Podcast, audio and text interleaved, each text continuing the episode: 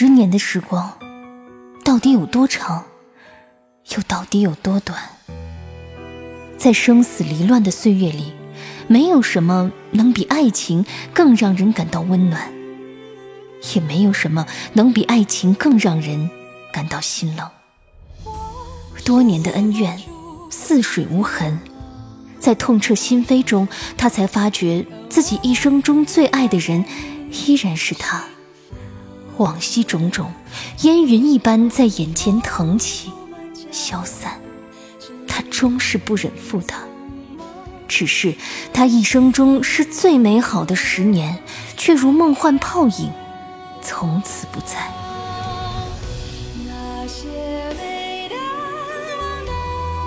欢迎收听民国风言情小说《宁负流年不负君》，作者杨千子。演播：夏小雪，由喜马拉雅出品。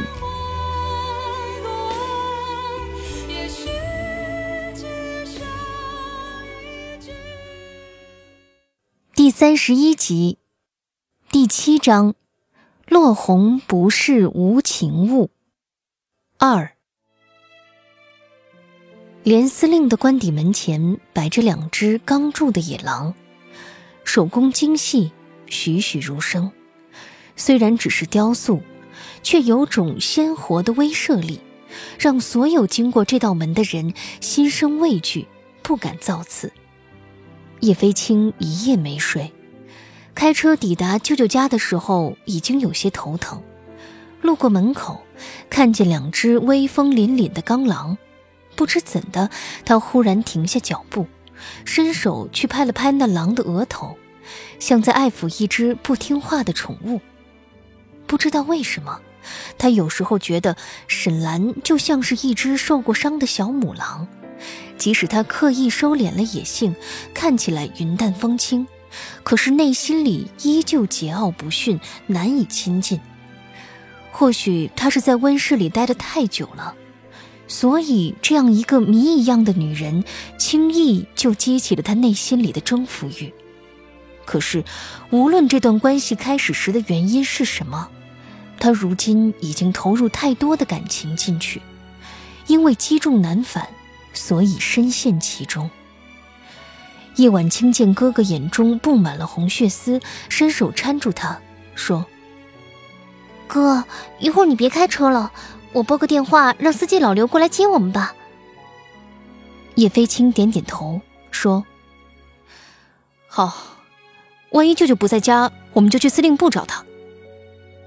叶晚清见哥哥这样，心里也明白，如果找不到沈兰，他绝不能安下心来休息。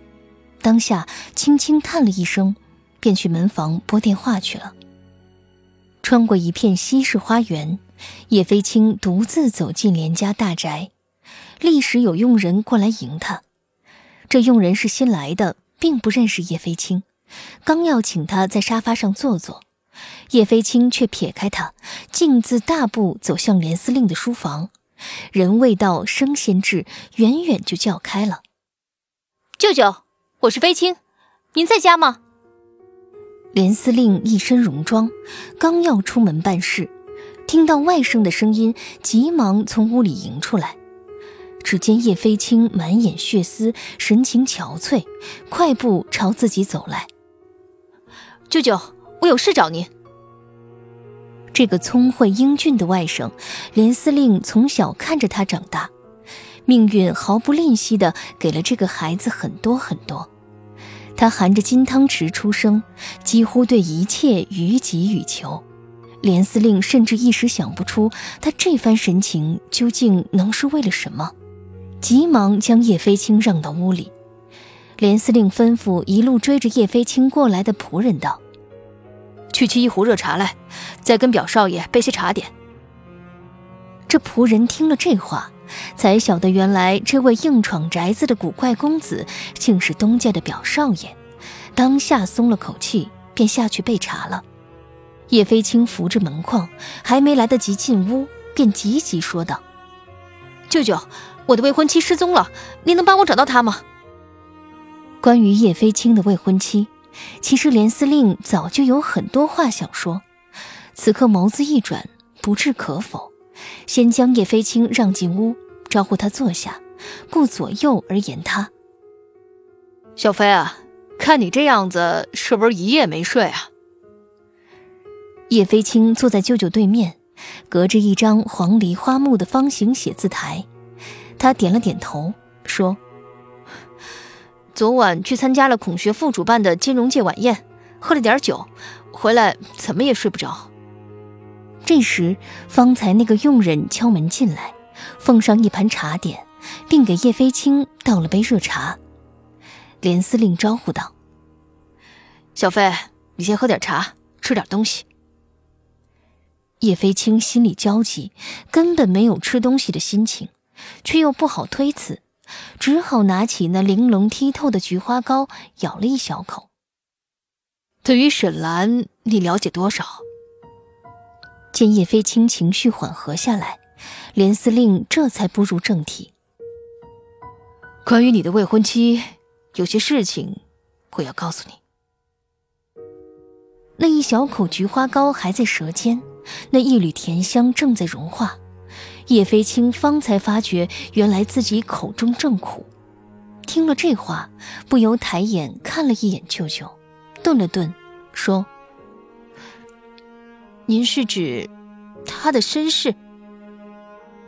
连司令见了外甥的表情，说：“看来你已经知道了。”叶飞青点了点头，说。所以现在我更担心他的安危。连司令笑道：“其实我并不是有意要查沈兰的，只是你母亲在国外听说了你的事儿，私下里找我帮忙，想给未来儿媳妇把把关。”说到此处，他的笑容渐渐收敛，说：“结果这一查，倒查出许多麻烦事儿来。”她是已故东北虎沈清源沈大帅的女儿，原名沈群玉。叶飞青现在只想快些知道他的下落。这些我都知道的。连司令瞥一眼外甥叶飞青此刻的神情，一时也拿不准他是真不知道还是装不知道。但是作为舅舅，有些话不得不说，免得以后落埋怨。犹豫片刻，他说。你是上流社会的富贵公子，有些事情你原本不会理会。我不知道你有没有听说过，上海有一个名叫忠义堂的组织，是由一伙逃亡过来的东北人组成的。这一年里暗杀了不少日本政要，是日本特务黑名单上的头一名。叶飞青一愣，这件事儿他倒真是前所未闻。一时间，脑海中念头转得飞快，细细回忆起沈兰的一些言行。他说：“您的意思是，忠义堂同沈兰有关？沈兰原名沈群玉，在沈家排行第六。既然这些你都知道，那么你也应该听说过他们沈家的一些往事。”连司令抿了口茶，润了润喉咙，又说。沈大帅死了以后，沈家三少爷接掌虎头军大权。东北沦陷之时，他原本带着军队退守关外，后来不知为了什么又重整旗鼓杀了回去。日本军队伤亡惨重，沈家三少也被日本人给杀了。叶飞青有些自责，他只知道她是沈大帅的女儿，有一段辉煌又痛苦的过去。却从没有想过要好好去了解沈家的历史，了解他所经历过的往事。连司令见他神色微变，又继续说道：“关于这个沈群玉，一直有传闻说是他刺杀了日本驻东北第一指挥官齐藤武，日本方面一直在通缉他。”叶飞青心中一时复杂难言，喃喃说道。他的过去，他没说过，我也没有问过。连司令见他似乎有些沮丧，朗声笑道：“小飞啊，其实你很有眼光，亲手挑的这位姑娘，着实可以说是万里挑一。沈群玉出身贵胄，英勇霸气，算得上是女中豪杰。无论从哪个方面来说，都配得上你。只是他跟日本人积怨太深，你若娶了她，只怕会给叶家惹来杀身之祸。这些你可曾想过没有？叶飞青不由一愣。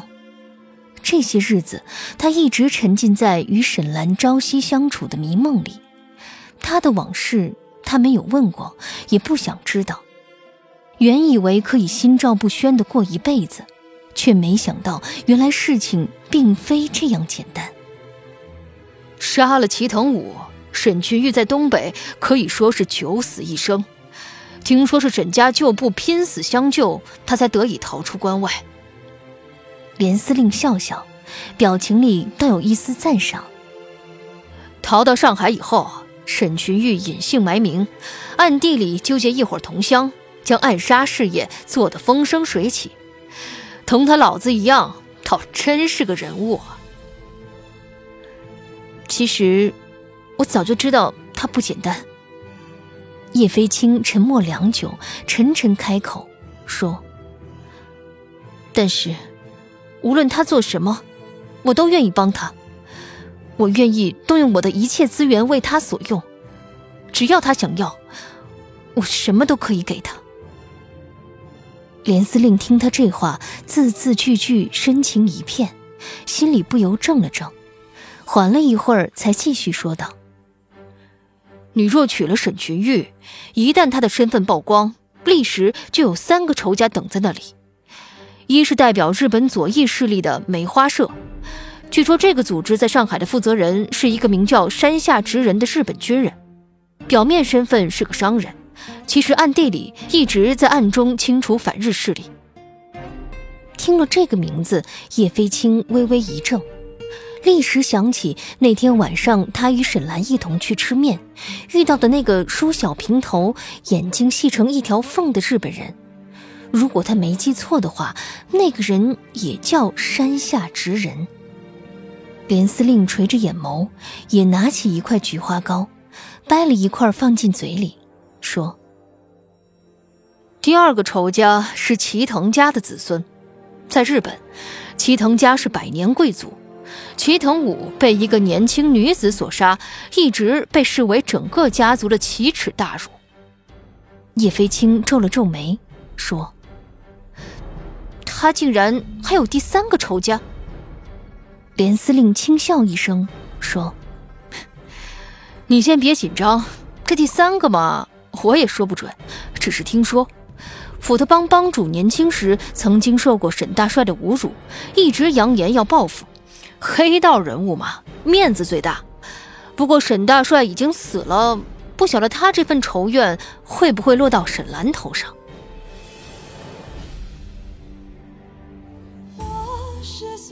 您正在收听的是喜马拉雅出品的民国风言情小说《宁负流年不负君》三。高树清煮了一碗白粥，往里面撒了些安眠药磨成的粉末，又在上头撒了一层鱼肉松，端给床上的沈群玉，轻声说：“来，喝一点。”待会儿我就带你上船了，离开上海，离开这片曾经给过你屈辱的土地。沈群玉动了动嘴唇，想说什么，却很难发出声音。他眼神中溢满了愤怒，奋力用头撞向他。高树清手里的碗落到地上，热腾腾的白粥洒了一地。你放开我！沈群玉的声音很虚弱。听起来气若游丝，心中此时已是怒极，无奈身体不听使唤。高树清，你竟敢这样对我！高树清有些惋惜的看着地上的一片狼藉，说：“小六，你怎么还这样任性？”他忽然靠近了他，两手撑着床板。定定的望着他的眼睛，郑重的问：“你真正的了解战争吗？”此时此刻，他眼中的陌生光泽忽然让他觉得愕然而惊惧。高树清的手纤细修长，指尖冰凉，轻轻抚过他的脸庞。他说：“其实，战争与爱情一样，不能够光看表面。不肯说爱的人，也许爱得更深。侵略的一方，也承受了更多的痛苦。”说到这里，他望着沈群玉那一双从小就皎洁如星月的澈亮眼眸，忽然不想再说这些。等我们出了国，过上平静安详的日子，你就不会再怪我了。说完，高树清站起身，帮他掖了掖被角，说：“你自己静一静，明天我带你上船。”说完，他转身离去。关上房门那一声轻响，却让他心里倏的一震，一种莫名的恐惧和悲伤涌上心头。昏暗的房间，丝丝缕缕的暗淡光线，此情此景，让他想起许多许多年前，年少的他，被关在沈家柴房里的那些夜晚。司徒承恩知道他怕黑，买通了守卫。彻夜不眠的在门外陪着他说话，柴房里有老鼠，他就给他讲有西方关于老鼠的童话故事，力求让他觉得老鼠是一种可爱的动物。那些故事，字字句句，他至今记得清清楚楚。从前啊，有一户穷人家，住在富人区的隔壁，富人很有钱。把一些现金和首饰藏在墙壁的洞里，一只小老鼠无意间找到了这个洞，每天枕着钞票睡觉，把金银珠宝当做玩具。有一天啊，穷人家的墙破了个洞，穷人没有钱修，就拿了一片奶酪塞住洞口。小老鼠闻到奶酪的香味，就钻过去把它吃掉了。墙上的洞透出光亮，小老鼠觉得刺眼。就从洞里拿出一张钞票，堵住了洞口。穷人一觉醒来，发现墙上有钱，以为是神灵显灵，能将奶酪变成钞票，于是就又拿了一片奶酪放在那里。司徒承恩讲起故事来，声音抑扬顿挫，十分引人入胜。他又困又饿，却有些昏昏欲睡。隔着柴房破败的木门。他忽然问：“小六子，这个故事告诉我们什么？”“嗯，甲之蜜糖，乙之砒霜。”年少的沈群玉冥思苦想，说出这么一个答案，力图让自己显得有深度一些。司徒承恩笑了，声音清澈如冬夜的月光。沈群玉有些不服气，嘟起嘴巴说。怎么，我说的不对吗？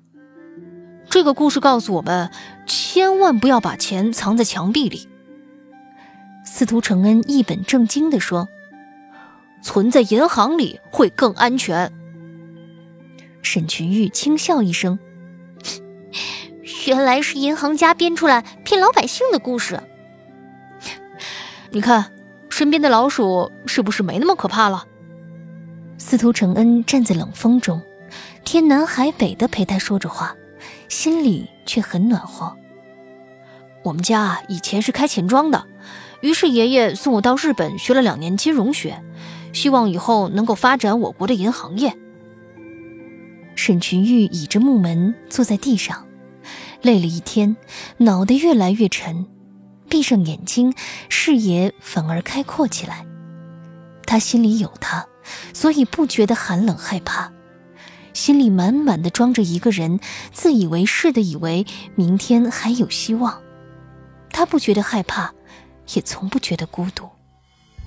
司徒承恩一定不知道，在那之后，又曾有多少个不眠之夜，他睡不着，也曾把他讲过的故事挨个重温一遍，唇边露出一缕苍白的笑，但很快，这种甜蜜便被恨意吞噬。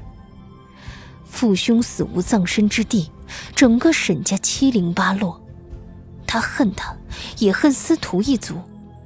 过去种种甜蜜，如今都成了心口上的刀子，在多少个寒冷空虚的夜里，一下一下剜着他的心窝。不过，在内心深处，比起那些痛苦的回忆，他更愿意去回想那些逝去的甜蜜，与他倾心相爱的年少时光。即便日后给他带来无尽的痛苦，也仍然是他一生中最幸福的时刻。只是这些，他永远都不会让他知道。